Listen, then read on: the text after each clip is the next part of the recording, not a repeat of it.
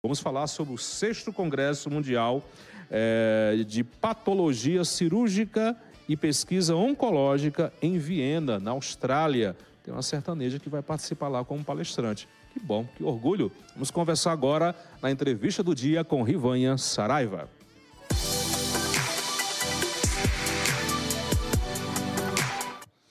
Rivanha, boa Olá. tarde.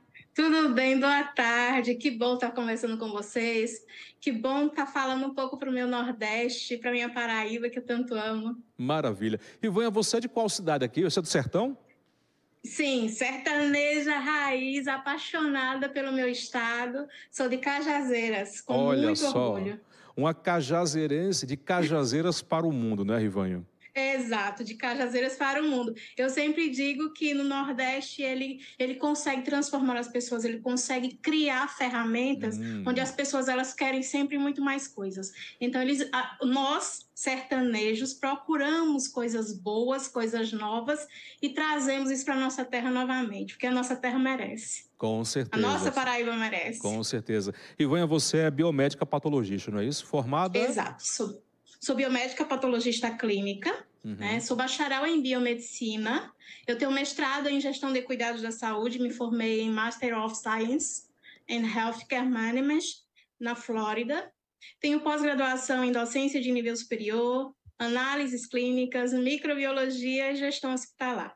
Então, eu migrei um pouco dessa área da patologia clínica, que é a área específica de análises clínicas, para a gestão, que é uma área que eu me apaixonei, né, quando fiz o meu mestrado, e eu acho que com a pandemia a gente teve uma visão diferenciada da realidade da saúde mundial. Então existem várias lacunas na saúde pública brasileira que podem ser trabalhadas, que mesmo que elas estejam em evidências, existem formas que você possa trabalhar e conseguir estar disseminando alguns novos conhecimentos e trazendo novas tecnologias. Sem sombra de dúvida. Rivanha, você vai participar desse sexto congresso em Viena é, como palestrante, não é isso? Exato. Como foi que surgiu? Como foi que surgiu esse convite? Foi surpreendente, né? Eu tenho ah, nos Estados Unidos e em alguns outros países, é, eles não usam muito o Instagram como nós usamos aqui no Brasil. Eles usam muito o LinkedIn, que é uma ferramenta de network. Então, pelo LinkedIn, eu recebi o convite da gerente do Congresso Mundial de Patologia Cirúrgica e de Patologia Oncológica, e ela me perguntou se eu teria interesse em falar um pouco né, sobre a área de patologia, por eu ser patologista clínica. E aí eu fui explicar para ela que aqui no Brasil a área da biomedicina é muito diferente. Nós temos 35 habilitações, então nós temos 35 vertentes para atuar. Especificamente, a área da patologia é a área da análises clínicas. A patologia clínica é a mesma que análises clínicas, então eu trabalharia especificamente em laboratório. Óbvio que eu também posso migrar para a área da pesquisa. E aí eu expliquei, após explicar tudo isso para ela, falando para ela sobre o mestrado de gestão, e ela perguntou se eu teria algum trabalho relacionado à área da gestão dentro da patologia clínica. E enviei para ela, né, qual seria um resumo de qual seria um tema que eu poderia estar abordando, que seria a qualidade de programa educacional para profissionais nessa área tanto a área de patologia no geral, como a área de patologia metabólica, que é uma área que eu gosto bastante e atuo enquanto vice-presidente de uma associação aí de Cajazeiras, que é o GADA, né, o Grupo de Amigos Diabéticos em Ação. Então, a gente trabalha muito com educação em saúde e capacitação profissional. E, por incrível que pareça, ela falou: vou submeter ao comitê de ética para verificar se eles aprovam e qual seria a conduta. E com 24 horas eu recebi o resultado de aprovação imediato. Uau! Então, é assim, fiquei super lisonjeada. Oh, Né? E por incrível que pareça, o mesmo trabalho também vai ser palestrado em Dubai em novembro. Né? Ah, você vai Eu palestrar a- é, o depois de mesmo Viena, tema, em Dubai. sim, em Viena agora em outubro. Aham, Em Dubai será o mesmo tema, mas será em novembro. aham. Eu estarei dia 4 e dia 5 palestrando, dia 4 e dia 5 de dezembro, porque em Dubai vai ser é, híbrido, então a primeira etapa, 27 e 28, será presencial, e a, é, a palestra é, virtual será dia, 5, dia 4 e dia 5 de dezembro, eu estarei lá, então, virtualmente, estarei em Dubai virtualmente, levando Cajazeiras e nossa Paraíba para lá. Coisa e aí, boa. ano que vem, Hã? e mais dois em Bangkok. No ano que vem. Ano Nossa, está fazendo carreira internacional, levando o nome de Cajazeiras para o mundo. É a primeira Com vez que você participa de evento internacional, Rivanha? Sim, sim, é a primeira vez que eu participo de eventos internacionais. Eu Hum. recebi uma premiação em um congresso internacional de biomedicina, mas aconteceu aqui no Brasil, onde eu recebi a condecoração de biomédica do ano 2021-22, que foi o Congresso Internacional de Biomedicina que aconteceu em Goiânia ano passado. Então, na época, eu estava nos Estados Unidos estudando e eu vim para receber né, esse, essa honraria do Conselho Federal de Biomedicina. Coisa boa. Isso é a prova que você é aquela pessoa que, não, terminei o meu curso, vou me conformar. Não, você é aquela que fez o curso e correu atrás de especializações, de mais formações. Isso com certeza garantiu você, essa visibilidade maior que levou a esse convite internacional, Rivanha? Com certeza sim, porque eles começam a, a digamos assim, para que as pessoas possam entender, eles começam a fazer uma varredura do seu perfil para entender realmente quem é você. No Brasil, a gente costuma sempre mostrar o nosso trabalho. Lá nós precisamos mostrar e comprovar a nossa competência. É diferente. Então, se você diz que você sabe fazer uma coisa, eles vão acreditar na sua palavra, mas a- você tem que mostrar o seu trabalho. Então, é aí onde eles falam que você tem que mostrar a sua competência. A partir desse momento, desse viés aí, desse momento em que eles realmente concretizam toda a sua experiência, eles abrem as portas, eles abrem literalmente o mundo para a gente. E isso é prazeroso, porque infelizmente aqui no Brasil são poucas portas que são abertas. Então, esse congresso, ele fala muito da pesquisa conceituada, ele mostra muito a questão da ciência acadêmica. E eu sempre discuto muito nos congressos aqui do Brasil que nós podemos abrir portas para ah, os acadêmicos enquanto eles estiverem na graduação, porque aí eles têm um suporte maior, né? E é lá dentro da graduação onde se começam as pesquisas clínicas. É dentro da graduação onde nós temos os maiores trabalhos. E eles consideram esses trabalhos como trabalhos de impactos mundiais.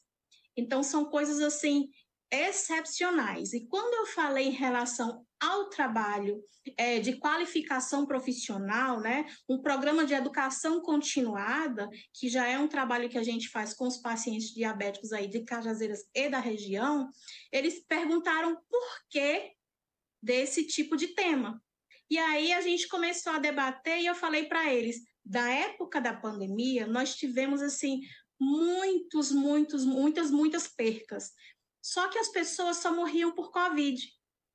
Ninguém parou para pensar que existiam outras comorbidades também. Então, usou-se essa, essa doença, né, o Covid-19, como uma patologia política, vamos diz- dizer assim, mundialmente. Não foi só aqui no Brasil, nem só nos Estados Unidos ou em qualquer outro lugar. Não, vamos dizer de forma mundial. Então, se politizou muito essa doença.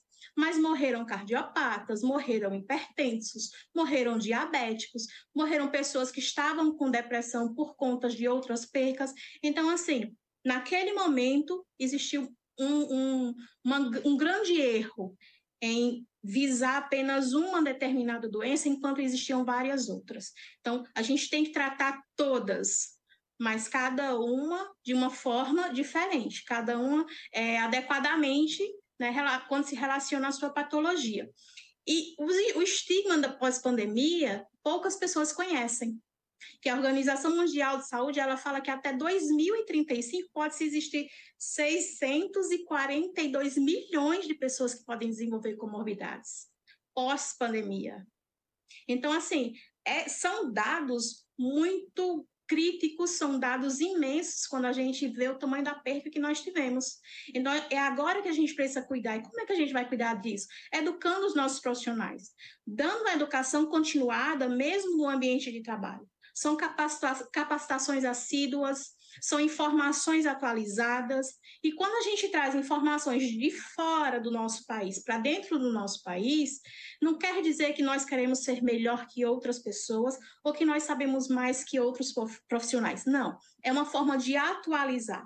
Quando eu vi a grandiosidade que a gestão pode me mostrar lá fora, qual seria a minha pretensão? Trazer toda essa grandiosidade para a minha região, né, para Paraíba, para Cajazeiras ou para qualquer região que me abra as portas e mostrar que a gente pode desenvolver esse trabalho igual ou até melhor do que acontece fora do nosso país. Vai ser quando é, a sua é, palestra, Rivanha?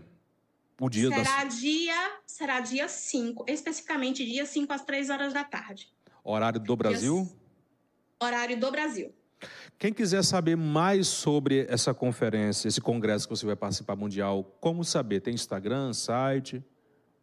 Tem um site, que aí eu vou, estar tá vou disponibilizar ele no Instagram, né, no Instagram pessoal, e eu posso repassar para ti, para você disponibilizar também, que é um, um, um site específico do evento, onde lá tem todas as informações e lá também tem o link onde vai ter o trabalho, onde ele já está especificado, né? Ele tá. Quando você abre a página principal do evento, está lá minha foto e o nome do trabalho bem bonito. Então, sou eu, um indiano, e me parece que tem outro brasileiro também da Universidade Federal, acho que de Natal, que vai participar desse evento.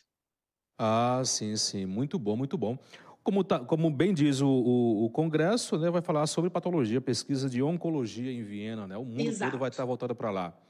É, Exato, o mundo todo vai estar voltado. É, o, que, o que se vai tirar desse congresso? O que se tira desse congresso depois de todos os eventos, o, o Rivanha? As maiores tecnologias relacionadas à área da oncologia estarão presentes lá. Então, a inteligência artificial que está sendo tão debatida dentro da área da saúde hoje é o principal foco da oncologia. Então, esse vai ser o maior debate do evento.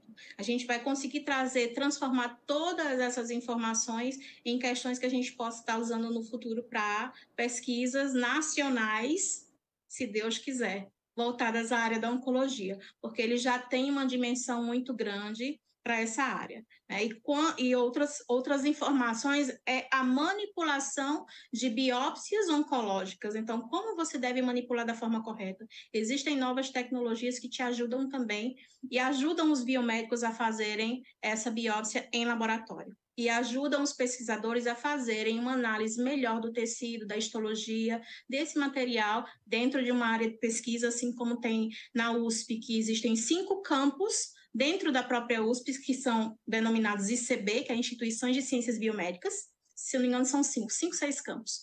Existem lá dentro que são específicos para pesquisa.